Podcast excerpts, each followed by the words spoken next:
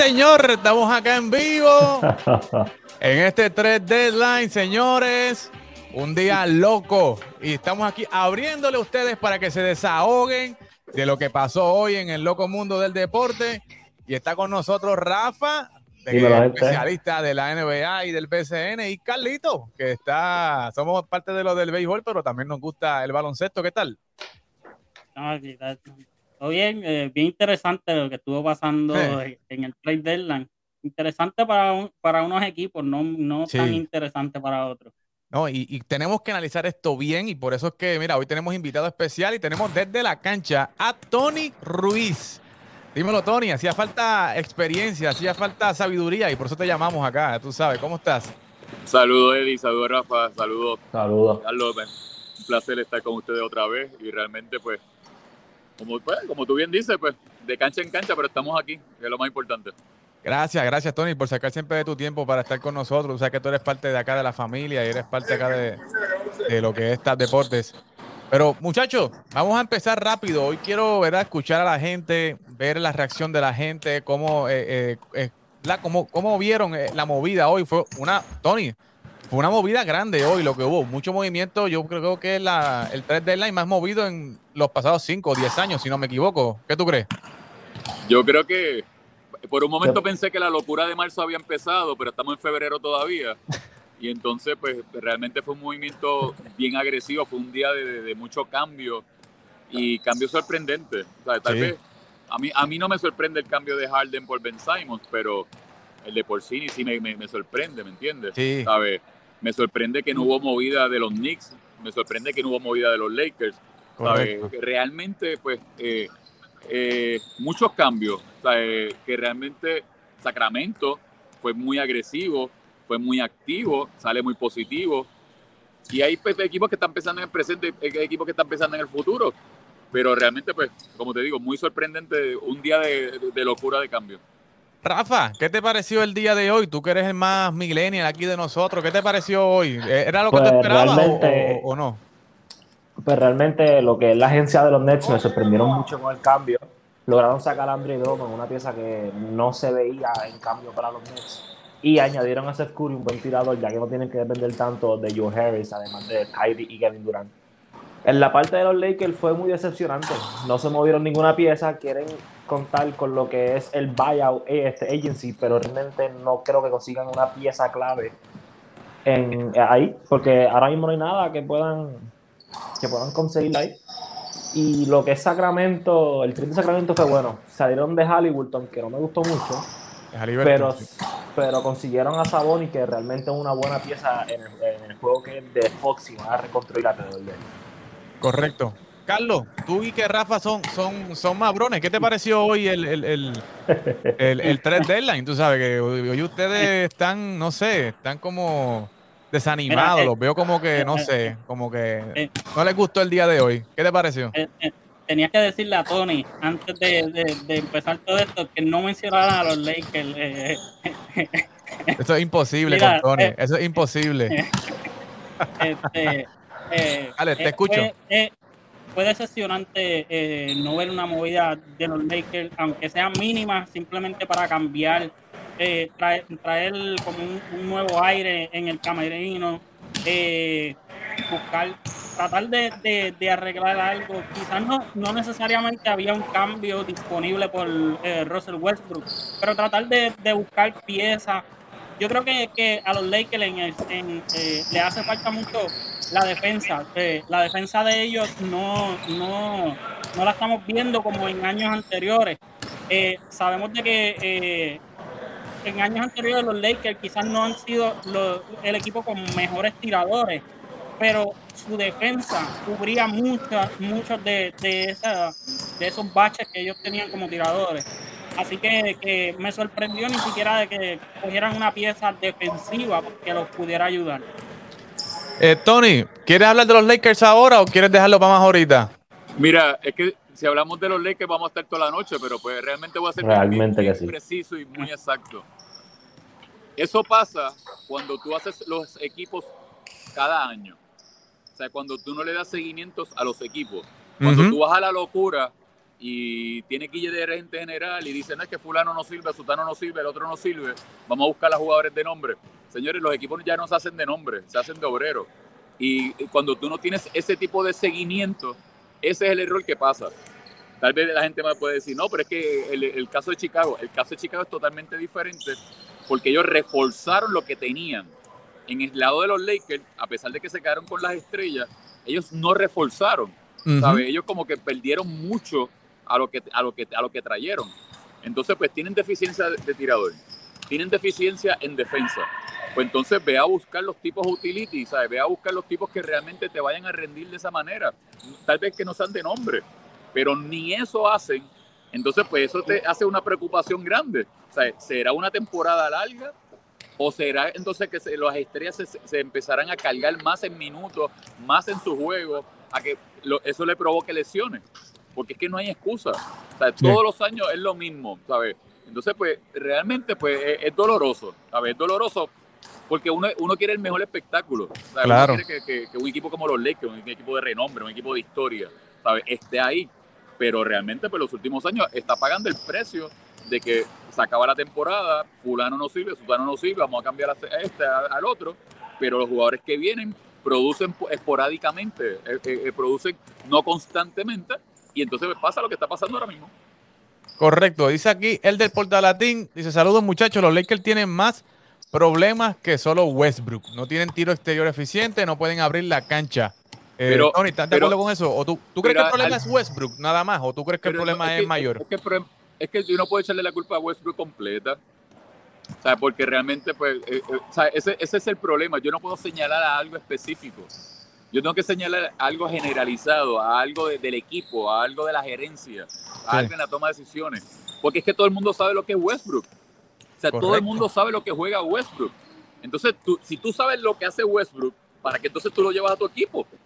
¿Me Exacto. entiendes? O sea, Westbrook no iba a cambiar ese equipo. O sea, Westbrook, o sea, bueno, me, me pueden, eh, me puede Rafa, me puede decir.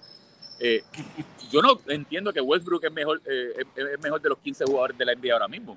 No lo es. No está ahí. ¿Me entiendes? Pues entonces, pues yo no puedo unir a Westbrook con, con Anthony Davis y LeBron y decir, no, este equipo es un trabuco, este equipo va a llegar a otro nivel. Mentira. Porque Westbrook no sabe jugar mitad de cancha, Westbrook no tiene el tiro largo, Westbrook tiene deficiencias defensivas, se vuelve, como decimos nosotros, un cajito loco para aquí, para abajo, para aquí, para abajo, y pierde el control. Entonces, pues hace lucir mal al coach, hace lucir mal el sistema. Es un jugador que necesita el balón en la mano, donde Sí. allí, pues, quitarle el balón a LeBron, pues es difícil, pues ya, ya tú estás mal ahí. ¿sabes? Porque LeBron es el que va a llevar la bola y LeBron es el que va a hacer las cosas. Entonces, pues, ¿para qué, trae, ¿para qué llevaron a Westbrook? Entonces, este tipo de jugador a mí me preocupa, porque vamos a hablar de Westbrook hoy y muchas veces, pero ¿qué va a pasar con este tipo de jugador de aquí a par de años? Sí. O sea, ¿dónde van a terminar? ¿Dónde van a jugar? Porque ya todo el mundo pues le pone el asterisco de que pues, qué clase de jugador son. Le baja el nivel a, a- Russell Westbrook. Totalmente. Total. Pero Rafa, tú siendo Laker y siendo Mabrón, para ti, luego de que ya pasó todo esto, ¿cuál es la solución para este equipo? ¿Sabes? ¿Ir tratar de coger a cualquier muchacho lo- la migaja que deje el buyout market o, o, pues nos vamos, nos matamos hasta lo último con lo que hay? Pues mira, realmente, yo, a lo que dijo Tony, yo no esperaba que Westbrook cambiara el equipo, sino yo esperaba que Westbrook cambiara su juego. Ahora, los Lakers lo que necesitaban de Westbrook no era un jugador que te maneje el balón, un jugador que te controle el juego. Ellos necesitaban un jugador que alimentara a LeBron y a Davis en el poste. Tiene sus tiradores Malimón, que Malimón fue una sorpresa este año. Malimón no fue nada de lo que la gente esperaba este año. Tienen a Wayne Ellington, que está lastimado, pero es un buen tirador de tres, y, y Avery Bradley, que también es un buen tirador de tres. Si Westbrook logra cambiar su estilo de juego, dejarle tomar tantos tiros locos, porque lo que están tomando son tiros locos, y manejar más un estilo de juego playmaker, consiguen otro jugador como Stanley Johnson de, del buyout, y los Lakers puede que hagan algo en los playoffs, puede que hagan algo en los playoffs. Porque la firma de Stanley Johnson fue una, o sea, Stanley Johnson es un gran jugador y vino a dar su milla extra a los Lakers, porque se está viendo. Sí, está, está, está dando su, su, su lado defensivo y sus dos o tres tiritos buenos. Pero Carlos, ¿estás de acuerdo con Rafa? ¿Tú crees que esa es la solución? ¿Buscar algo en el vallado? ¿O tú crees que ya esto, como dice Tony, este equipo ya está muerto por la pechuga? Mira, yo, una de las cosas de que eh, eh, ya los Lakers están donde están. Eh, ya, ya con eso no se puede bregar. No hay un cambio grande que ellos puedan hacer en, estos momentos. Yo lo que haría es de que entonces yo trataría de mover a Russell Westbrook a la banca, a que, a que venga con la segunda unidad, a tratar de, ver qué, qué esto él puede positivo traerle al equipo. Ya entonces ahí entonces él puede jugar su juego más tranquilo, ya no tiene que preocuparse por, por estar con LeBron y Anthony Davis en cancha, quizás eh, uno que otros minutos juntos, pero hay que ver entonces el ego hasta hasta hasta dónde puede aceptar ese rol. Eso te iba a decir, Tony, ¿qué solución tú como coach, viendo la cosa desde acá, más baloncelísticamente hablando, ¿qué, ¿qué, solución tú le darías a los Lakers? Es que lo que pasa es que aquí hay un problema, aquí hay otro problema. Y es el problema que no va a la hoja de anotaciones. ¿Sabes? Ese camerino está totalmente mal. Sí. ¿Entiendes? Porque eh, el body language de Westbrook y esa guerra que tienen con el coach, eso no le afecta más que a ellos dos, eso le afecta a todo el mundo. Entonces, pues, eh, vemos el caso, ¿sabes? El mismo caso de Harden en Brooklyn él se molestó porque caería hace pues, lo que le da la gana, vamos a decirlo de esa manera, juega más que los juegos de visitante. Él se molestó, chi, y él dijo, yo estoy lesionado. Y no tiene nada. ¿Entiendes? está, listo, está ready. Pero él dijo, y cámbiame, y cámbiame, y cámbiame, y cámbiame. Entonces, ese tipo de actitud afecta a ese camerino. O sea, ese tipo de actitud afecta al equipo. Y la química ahí entonces pues es bien difícil. O sea, yo entiendo que ahora en el receso del juego de estrella ellos deben de cambiar mucho, ¿sabes? Deben de, ir a, la base, de trabajar con esas cabezas, tratar de buscar, ¿sabes? Solución a esos problemas internos que ellos tienen. En el juego como tal, de que si Westbrook puede jugar o no puede jugar, mire, señores, eso, eso, eso, eso uno no lo sabe. Lo, eso te lo lee el juego. A, como se, a secuencia de cómo va el juego, es que tú vas a utilizar el jugador que tienes que utilizar. Yo sí entiendo que realmente en la NBA y en cualquier parte del mundo Hoy en día tú no puedes cargar en minutos a los jugadores. Tú tienes que jugar los tipos de la segunda unidad. Tú tienes que darle confianza a los tipos de la segunda unidad. Correcto. Mire, señores, ¿sabes? El éxito de Golden State no es porque Curry o Thompson o el otro estén. No, el éxito es porque tienen una base de una segunda unidad que Steve Kerr se queda con Brown sentado con un guille espectacular. ¿sabes? Y, y, tienen cinco tipos nuevos jugando. Tiene un chamaco de 19 años jugando, dominando, ¿sabes? Feliz y contento mientras que, que fresca a los, del cuadro.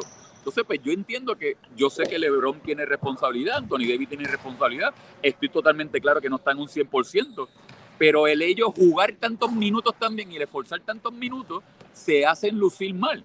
Y va a llegar un momento dado que se van a volver a lesionar.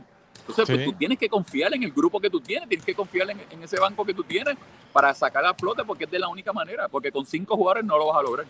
Correcto, y esa es la consecuencia, Tony, de, hacer este equipo rodeado de, jugadores también este, veteranos, ¿verdad? Muy adultos, trayendo mucha veteranía al, equipo y se, dijo desde un principio, ¿verdad? Que esto, que esto era una de las cosas que podía pasar.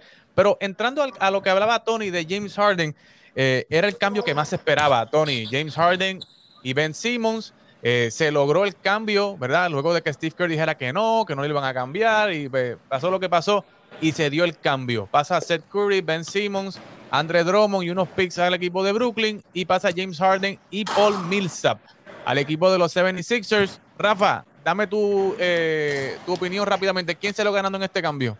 Para mí que lo ganó los Nets. Los Nets, yo siempre pensé que Harden estaba de más en ese equipo los Nets fue un equipo muy ofensivo, pero no tenían defensa. Trajeron a Ben Simmons, un jugador que te puede defender de la 1 a la 4 y que tiene un buen control de balón con su estatura. Trajeron a Andre Drummond, un hombre que se le da minutos de calidad en un doble-doble con 12 rebotes o más. Ya la carga no está en Kevin Durant en tener que defender a Gianni en esos playoffs. Ahora eso cae en las manos de Simmons y Drummond. La pintura de ellos dos, yo pienso que ellos pueden ser incluso los campeones este año también. Wow. Eh, Carlos, ¿qué te pareció este cambio? ¿Refuerza los Nets o tú crees que Filadelfia coge un impulso aquí, un aire para llegar a la final? Mira, yo, yo creo que eh, aquí ambos, ambos equipos salieron ganando, pero eh, yo le doy el edge al equipo de Filadelfia y es por lo siguiente. sabemos de que, de que en el caso de los Nets tenemos la interrogante de cuándo va a estar eh, eh, disponible jugando Kyrie Irving y, y todo, todo este drama que, que, que trae detrás de, de, Kyrie Irving. Ben Simmons no ha jugado en toda la temporada, so que él puede estar en condición física, pero no está en basketball shape, que son dos cosas bien diferentes. Y otra cosa que mencionaron hoy es de que él va todavía a seguir eh, con su eh, terapista mental, o sea, cogiendo sus terapias. Eso que sabemos de que, de que todavía está ese hecho ahí. Va a ser bien interesante si estos dos equipos se llegan a cruzar en, eh, en los playoffs, cómo esa fanaticada de, de, de, Filadelfia va a estar detrás de, de, de Ben Simon en una serie. Eso va a estar eh, espectacular. Por el lado de Filadelfia, me gustó que no, no, no incluyeron, no tuvieron que incluir ni a Tobias Harris, ni a Matisse. Eh, y, y yo creo que, que eh, exacto. Eh, y, y, eso me, me, gustó porque entonces te, le da una profundidad a ese pick and roll de, de James Harden con Joel Embiid ahora. Eh, eso, si, si, ustedes se acuerdan, el pick and roll que eh, en Houston cuando con tenía a Clint, con Clint Capela, con, cómo él hizo lucir a Clint Capela, ahora tiene un tipo que muchos lo consideran de que está este, para ser el front runner de, al MVP en Joel Embiid. Está jugando sí. a, a, un nivel altísimo, así que eh, vamos a ver, para mí eh, me, me, gusta lo que hizo Filadelfia y ahorita yo no sé si vas, vas a hablar de, de, de, un, de un cambio, eh, sí, pero yo sí, to todavía hay que, hay que contar con los Milwaukee Bucks, no se olviden del de, equipo de Milwaukee. Vamos, vamos a, vamos a hablar sobre eso también. Eh, Tony, ¿qué te pareció este cambio? Tu opinión, ¿quién salió ganando aquí? ¿Salió ganando Brooklyn o salió ganando Filadelfia? Mira, aquí hay, hay muchas incógnitas. La incógnita es como dice Rafa, ¿sabes? Ben Simons y como, como, como ambos, ambos, lo dicen, ¿sabes? Ben Simons, ¿cuál es Ben Simons que vamos a ver? Ya han pasado uh -huh. cuatro de temporada y no sabemos cuál es el que vamos a ver. ¿Sabes? El chamaco está en terapia, el chamaco pues está saludable, el chamaco Juan puede ayudar. Entonces, yo realmente digo, ¿sabes? Y te lo digo sinceramente, yo entiendo que gana, gana Brooklyn por el personal que tienen. Me explico. Ben Simons y Curry, ellos con Curry llenan el hueco de Harris, que lo pierden por durante toda la temporada, buscan ese tirador que le hacía falta urgentemente. Urgentemente. Uh -huh. Ben Simon, si se, adopta, si se adapta, ¿sabes? Si, si coge ritmo ¿sabes? y ver cuánto más va, va, va, va, a tardar Durán en llegar, realmente ese equipo hay que comérselo con pinzas. Es bien. Ahora, la otra gran incógnita, ¿seguirá Kairi jugando solamente los juegos, los juegos nada más de visitante y no local o, o se sacó, sacará los cangrejos del bolsillo finalmente y podrá jugar los locales y los visitantes? Porque es que le está, está afectando al equipo, sí. le está afectando a la organización. Yo creo que es una falta de ética y de respeto. Yo creo que es capricho. Sí. Porque al nivel, mira lo que hemos llegado, de que Harden haya pedido el cambio por, el por esa misma molestia. Mira, ¿quién es este? O sea, somos un equipo o no somos nada. Entonces, esas son las cosas que no van a la hoja de anotaciones. O sea, esas, esa, ese tipo de actitud. Por el otro lado, Filadelfia, pues, tiene a Harden y yo solamente voy a decir esto. Hay que ver a Filadelfia el antes y después de Harden. O sea, Cierto. a mí Harden para mí da mucho menos de lo que da Plus. O sea, okay. yo, yo, entiendo que Filadelfia dio mucho, dio mucho en el sentido, bueno. porque Filadelfia estaba jugando bien, Filadelfia uh -huh. estaba en un buen momento, entonces trae un tipo que no es defensivo, trae un tipo que necesita el, balón en la mano, trae un tipo que ah, va, a, crear un two game con Embiid que va a ser incómodo. Ah, bueno, estamos claros. Pero el problema es que ese equipo va a empezar a anotar y va a dejar de defender. ¿Entiendes? Y entonces, pues ahí vamos a ver los, los caracteres, los otros demás jugadores, cómo van a poder adaptarse al juego de Harden, porque no es lo mismo. O sea, Curry no, Curry es un buen tipo, ¿sabes? busca el triple, ¿sabes? el tipo que se ve eh, callado. Pues. Harden es otra cosa, Harden necesita el balón Allen necesita su juego. Entonces, pues ahí el líder es, eh, es Joel, no es Harden. Uh -huh. ¿Entiendes? Entonces, pues, eso pues es, como si fuera una bomba de tiempo. ¿sabes? Y pues, pues, por el otro lado, pues, ¿sabes? tiene nombre y apellido. ¿eh? ¿Qué va a pasar con Kairi? Que finalmente Kairi va a hacer. ¿sabes? Porque la incógnita de Ben, pues no sabemos si está en condición, si está en shape. El tipo fue a, a, a psicólogo, el tipo fue a todas las terapias del mundo, por todo lo había afectado. Pero pues llegó la, la hora de la verdad. Exacto. Yo, yo en el sentido mío entiendo las posiciones, pero yo, yo se lo doy a, a Brooklyn por el, el, el, simple hecho de Seth Curry. Yo creo que Seth Curry va a ser bien clave en ese equipo de Brooklyn, ese tiro certero No, y, de, y de tiene Seth un Curry. cuerpo, y, y con André, y con Drummond tiene un cuerpo grande. Drummond es el centro que O sea, tienen otro cuerpo, ¿me entiendes? Que puede, sabe, que, que realmente ayuda. Y Andrés, pues, independientemente de los minutos que ha tenido en los equipos que va, es un joseador, es un tipo de rebote, es un tipo que limpia y es lo que tal vez necesita eh, Brooklyn en un momento dado para, para descansar a, a, Adrich, porque pues es, eh, el Nash perdió la confianza en Blake Griffin y entonces pues no es lo mismo. Blake Griffin es un 4, Andrés es un 5. Sí, es un natural. 5 que va a limpiar la, la pintura todo el tiempo. Correcto. Y Filadelfia no consiguió a nadie, ¿verdad? Solamente más que a, Har- a- a- a Harden y no consiguió quien sustituyera los puntos de, de Seth Curry. Y cuando venga Joe Harris, pues, imagínate, eso será un festival, eh, se dará un banquete de Ben Simmons con, con Harris y con, y con Seth Curry. Pero, eh, eh, Tony, el cambio que a mí me sorprendió también, Kristaps Porzingis para el equipo de los Washington, por Spencer Dinwiddie y Davis Bertans. Total. Dime, Tony, ¿qué te pareció ese cambio? O sea, eh, ¿quién gana en este cambio? sorpresa. A mí realmente, pues, de re- es, es que por eso es que a veces pasan estos tipos de cambios y, y volvemos a lo mismo. Volvemos que qué hay dentro de ese camerino, qué hay en ese ambiente. ¿Entiendes? Sí. Porque Porcini, pues, o sea, es un tipo de siete pies, de, de tres puntos a tres puntos, de tres puntos a tres puntos.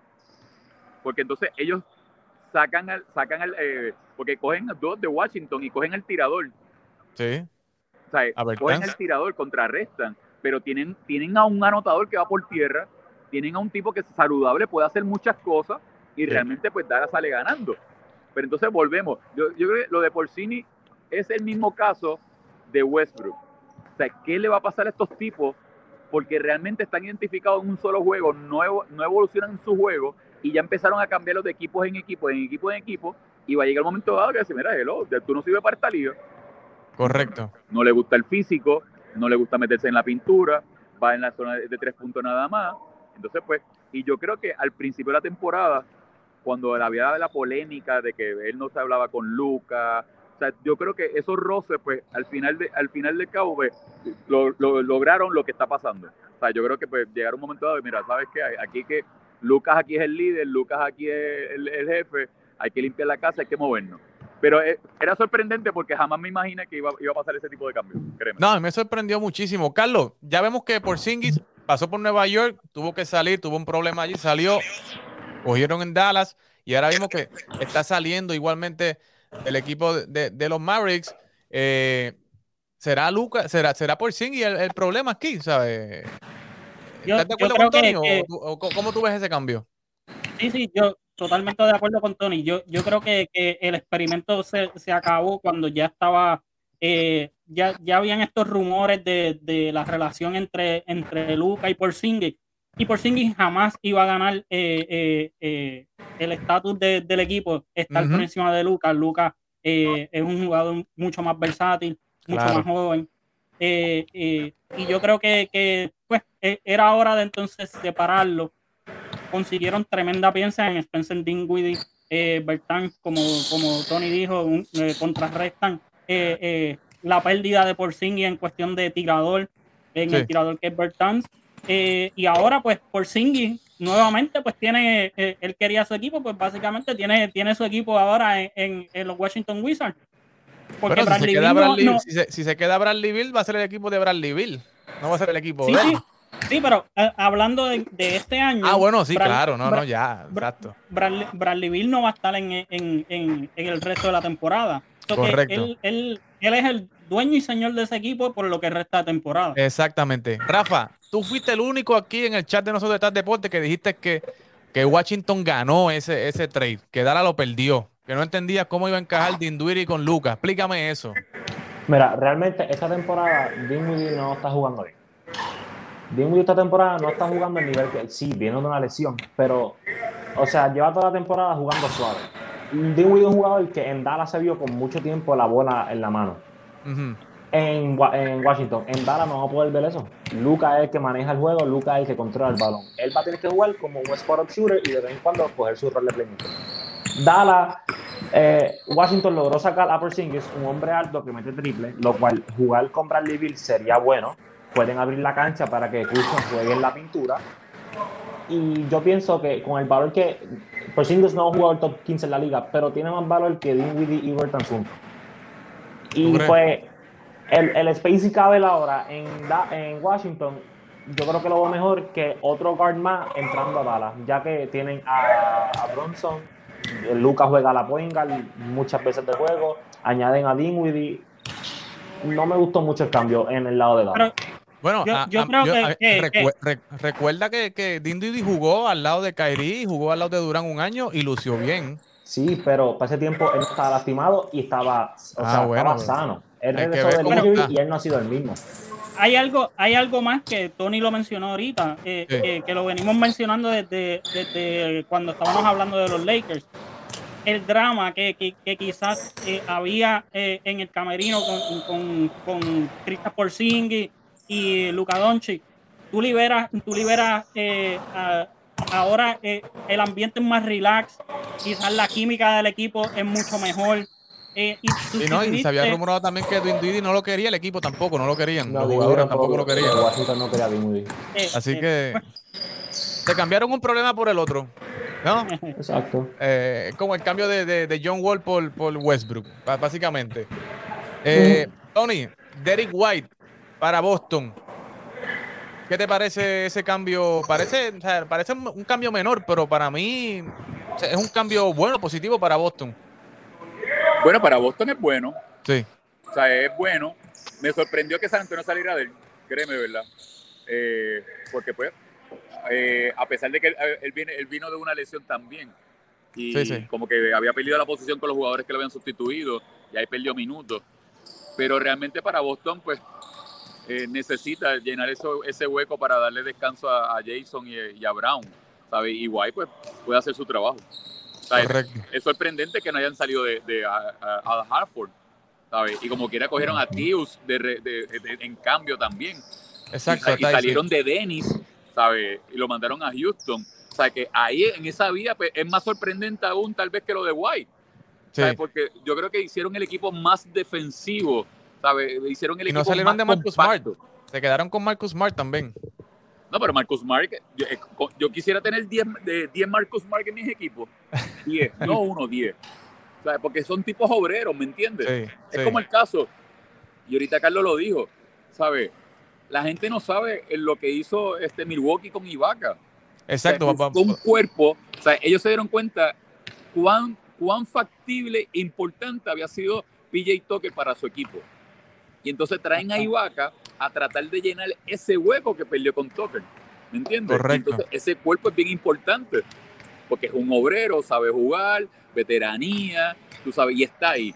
Y Tucker pues, le daba mucho a Milwaukee, lo, lo convertía de otra manera. Y yo creo que a pesar de que sale de un tirador, porque sale un tirador, lo que pasa es que ellos salen de ese tirador porque ellos no pensaron que Allen iba a salir tan productivo como está saliendo. Exacto. ¿Sabes? Esa, esa- esa es la sorpresa grande. Grayson Allen, sí. Y entonces, de a eso también vino, vino de, de- de- de una lesión también. Tienen a Allen saludable, era una temporada espectacular, y dicen, no, espérate, vamos a reindarnos de aquí, vamos a buscar ese hombre grande que nos hacía falta. Y pues, Rafa, Ibaka, con Milwaukee, Milwaukee con Ibaka, ¿lo hace ya contendores al título? O sea, para defender bien el título. O Me gusta, me, me- me gustó mucho el cambio. Es un buen sustituto para López, porque al igual que López domina el triple y tiene buena defensa en el interior, eso les da la. No es lo mismo que PJ Tucker, porque PJ Tucker es un jugador que te defendió incluso a James Harden en, la- en los playoffs. O sea, es chiquito, pero es, es largo, tiene buena agilidad. Pero es un buen sustituto para López desde el banco y sería una buena ayuda. Y con eso pueden ser contendedores del título. Carlos, ¿qué te pareció ese cambio de Ibaka a Milwaukee? A mí, a mí ese, ese cambio me, me, me sor- primero que me sorprendió y segundo que me gustó mucho. Porque Ibaka es el tipo de, de jugador de que te, él, él, él te, como Tony dijo, te va a dar un cuerpo adicional, te Sí. sustituye lo que tuvieron en, en PJ Tucker de cierta manera, en que tiene un cuerpo adicional defensivo, coge rebote, eh, gitea eh, el, el, Triple. el, cana- el, tri- el triple de las esquinas a media distancia, te, te- te- te mete la bola. Y lo otro bien importante, él puede switchar. Cuando, eh, en- eh, él, él tiene la agilidad suficiente para poder switchar. Y eso es bien importante. Y algo que no, que no se menciona, él trae drama al equipo. O sea, él no va a dañar la, la- eh, el camerino, no va a dañar la química del equipo. Este equipo está eh, viene jugando muy bien y, y el equipo está engranando en el momento correcto. O sea, eh, eh, ahora, Sí. después del juego de estrellas, e- este equipo, este- ese equipo de Milwaukee da miedo, de verdad. Sí. Tony, dos cambios más y nos vamos. El cambio de CJ McCollum para los Pelicans. ¿Qué te pareció ese cambio?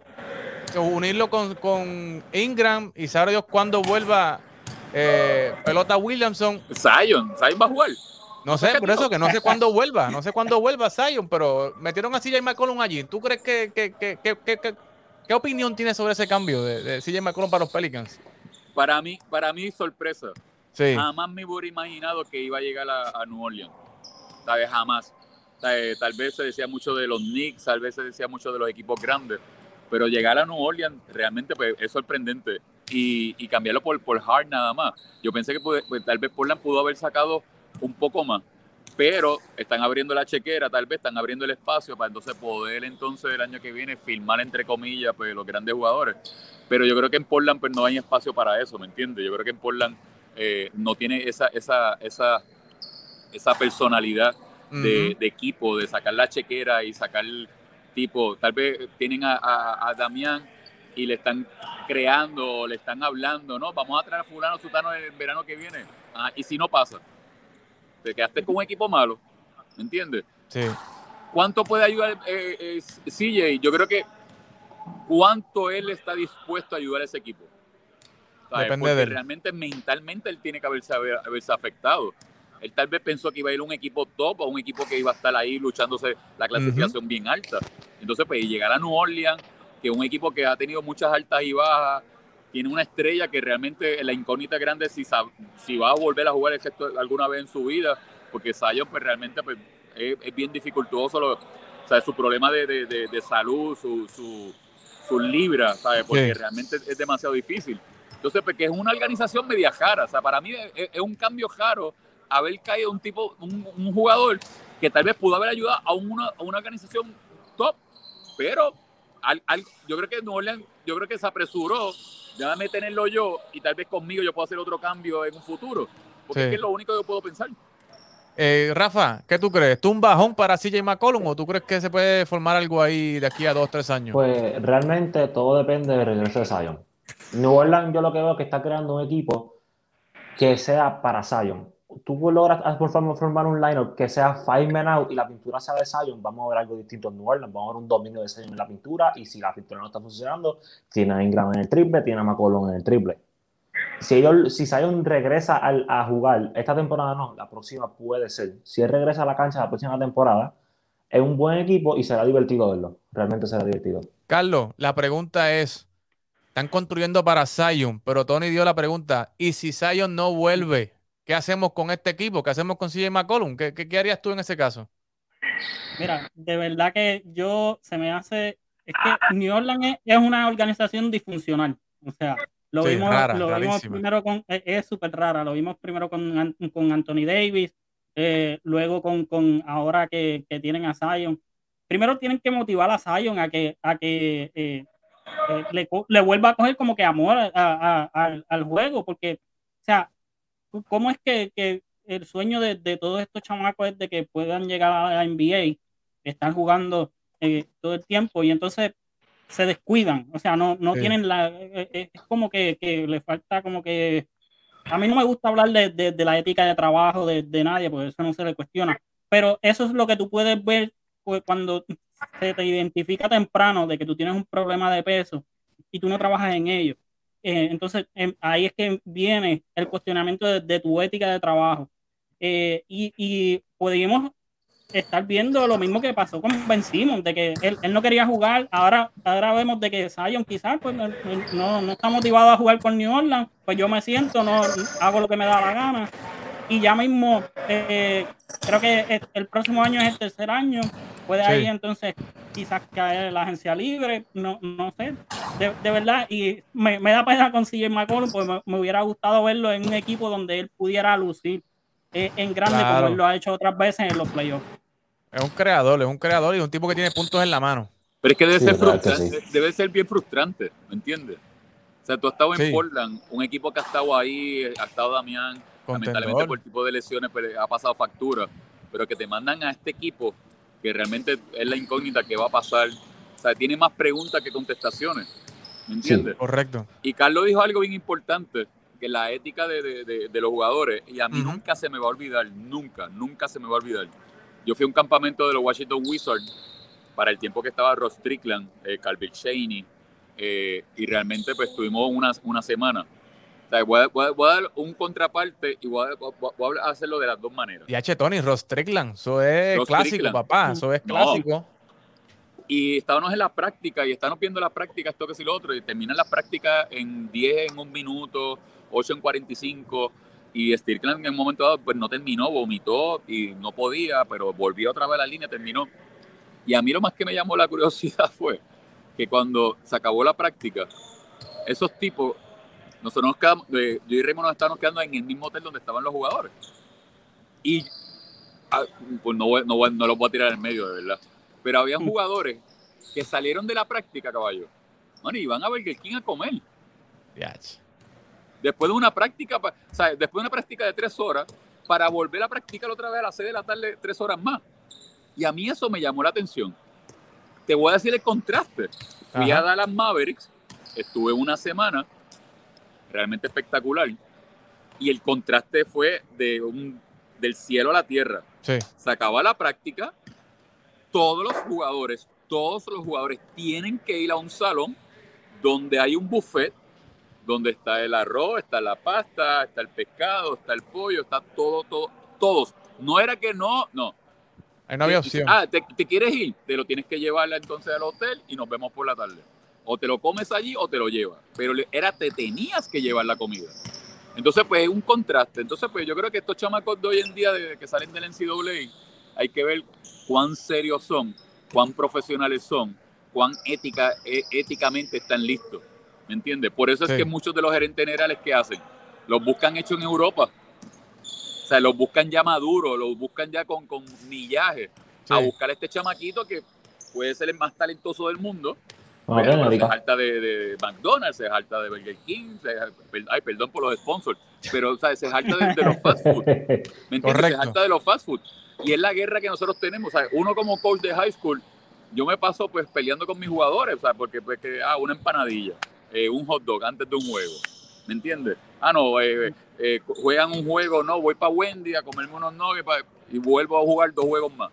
No sé, pues, pero es que es, es- es una cultura. Sí, Entonces, pues yo creo que éticamente, como jugador, tú, tú eres profesional, tienes que prepararte para ese nivel. Y yo creo que Zion, por más habilidad que tuvo, porque es que realmente yo no sé qué va, cuál es el que vamos a ver ahora cuando regrese. exacto. ¿entiendes? Tú tienes que saber tener el control de ti mismo, de tu cuerpo, de tu futuro, ¿sabes? A ti te, te- oye, caballo, a ti te, te sirvieron todo, lo tienes todo en la mesa y realmente no has podido porque tienes problemas de peso, porque, porque las lesiones de él la provoca su peso. Exacto. Correcto. No es, no es, no es otra cosa. O sea, Es su peso. lo provoca el haber comido tanto, el no haber trabajado, el no haber tenido condición física, el no haber sacado un espacio. No, ese, se acabó la temporada, me monto un crucero, me monto a todos lados, hago lo que me da la gana. Ah, pero ¿y tu vida personal? O sea, tu vida profesional, ¿dónde, dónde queda? Al principio se vio con Luca también eso.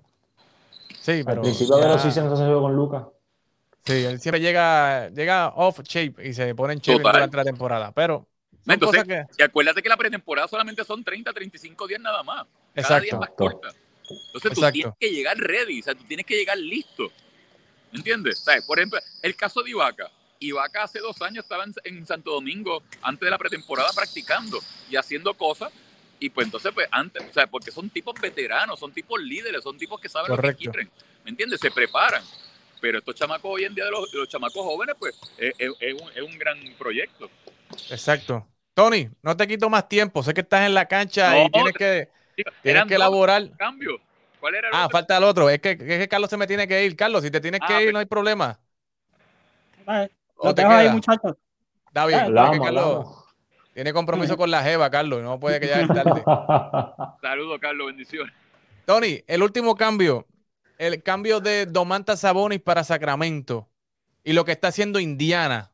Indiana trajo a Halliburton para unirlo a, a Miles Turner y a Chris Duarte, que me gusta mucho lo que estoy viendo de Chris Duarte. Eh, ¿Qué te parece este, este intercambio de cómo se puso Sacramento con Domantas Sabonis, con De'Aaron Fox, con Harrison Barnes? Eh, y ahora Indiana, que tiene a, a, Body Hill, a Chris Duarte, a Turner, a Halliburton, que me gusta mucho Halliburton, de hecho.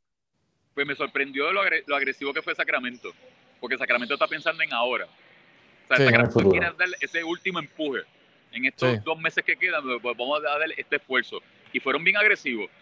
Claro, salen de un caballito, pero entonces por el otro lado, Indiana está pensando en el futuro. Uh -huh. o sea, ya Indiana sí está pensando en el futuro que, que, que, a pesar de que se quedaron con Turner, que todo el mundo pensó de que había ido a todos los demás, a todos los equipos, ¿sabes? Y, y nunca llegan, pero ellos piensan en el futuro. Pero Sacramento fue muy agresivo y yo entiendo que se le puede dar, ¿me entiendes? Porque esa octava posición es abierta, ¿sabes? Y yo creo que cualquier equipo que se meta en alguna racha se puede estar en, la pelea y realmente pues fue bien agresivo y, y fue, fue, positivo para ellos.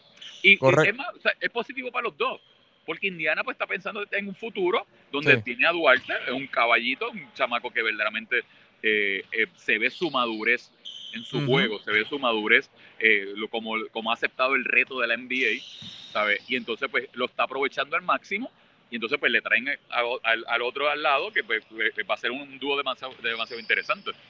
Correcto. Rafa, ¿qué te pareció este intercambio entre Indiana y, y Sacramento? Pues mira, realmente no me gustó que salieron de, de Halliburton. Halliburton era un jugador que yo quería verse desarrollar junto a Fox. Cada uno, se, eh, ellos dos se complementaban. Uno atacaba el canasto, el otro tiraba. Lo que, no te, lo que no hacía uno, lo hacía el otro. Cuando uno fallaba en un juego, el otro estaba caliente.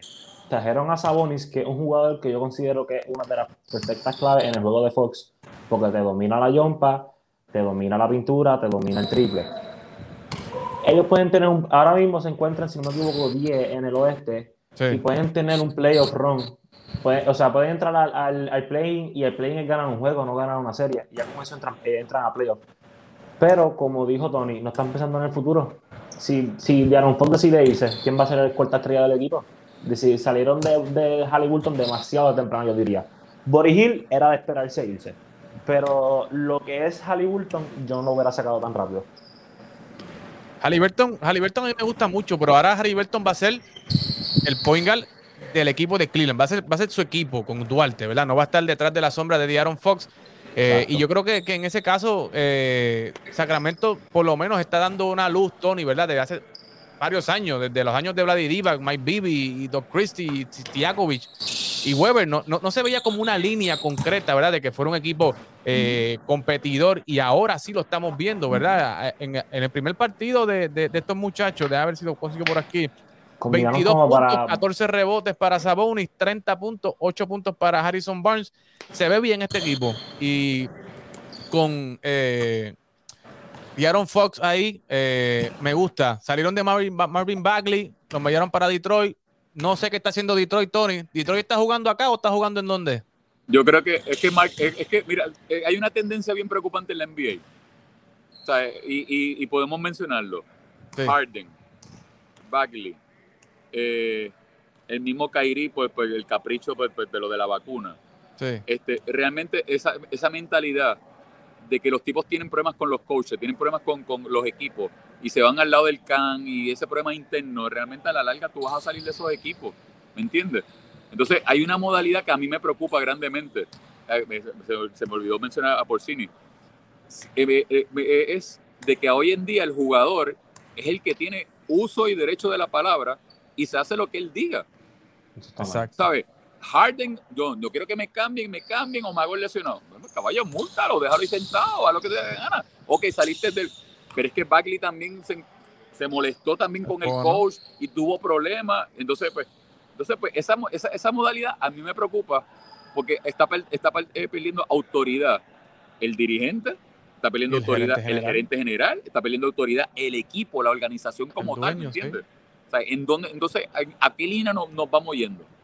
¿sabes? Correcto. Sorprendente es que Detroit se queda con Grant, uh -huh. que tal vez era un target para muchos eh, eh, exquisito, magnífico, pero lamentablemente pues se quedó, ¿sabes? Y, por eso es que te digo que hay más grandes perdedores que, que ganadores en todo Sí. esto, porque muchos equipos se pensaron de que habían tenido estos jugadores Sí. que tal vez eran movibles, pero se quedaron en sus respectivos equipos. Entonces, pues, ¿qué está haciendo Detroit? Pues realmente, pues, eh, es, difícil, Yo no es bien difícil, de verdad. Yo no sé. Ay, se nos olvidó mencionar a Donta Di Vincenzo, que va para, para el equipo de, de- de Sacramento también, que es un, es un fajón, es un, Es un buen obrero, como dice Tony. Es un obrero, de- como dice Tony. Así que, Tony, gracias. Ahora sí, gracias por estar con nosotros. Siempre estar disponible acá para TAP Deporte. El BCN está que quema, Tony. Quiero después hablar contigo, aparte también y con Rafa, de lo que es el BCN, lo que está pasando, las firmas que se están dando. Eh, así que, Tony, nos mantenemos en contacto, caballo. Un abrazo, muchas bendiciones, Eddie, unas bendiciones, Rafa, y un abrazo y bendiciones a todos. Dale, Tony. Cuídate Está mucho. caballo. Ahí lo tenían. Tony Ruiz desde la cancha. Rafa, tremendo día hoy. Tremendo Sí. día. Deadline. Estás, con- estás triste. Estás triste, lo sé, por tu equipo, los Lakers y LeBron. Pero, señores, esto es parte del juego. Hay que Sí. ver cómo terminan los Lakers. Si terminan ahí en el play-in. Si no, pues esperar al año que viene. A ver. Así que, Sí, Rafa, bueno. gracias por estar con nosotros. No, gracias a Esto ha sido una edición especial de NBA, el Trade Deadline. Señores, nos veremos a la próxima, que es el lunes, en Fogueo Deportivo, que va a estar, mire, caliente, caliente, hablando de lo que está corriendo en el mundo del béisbol.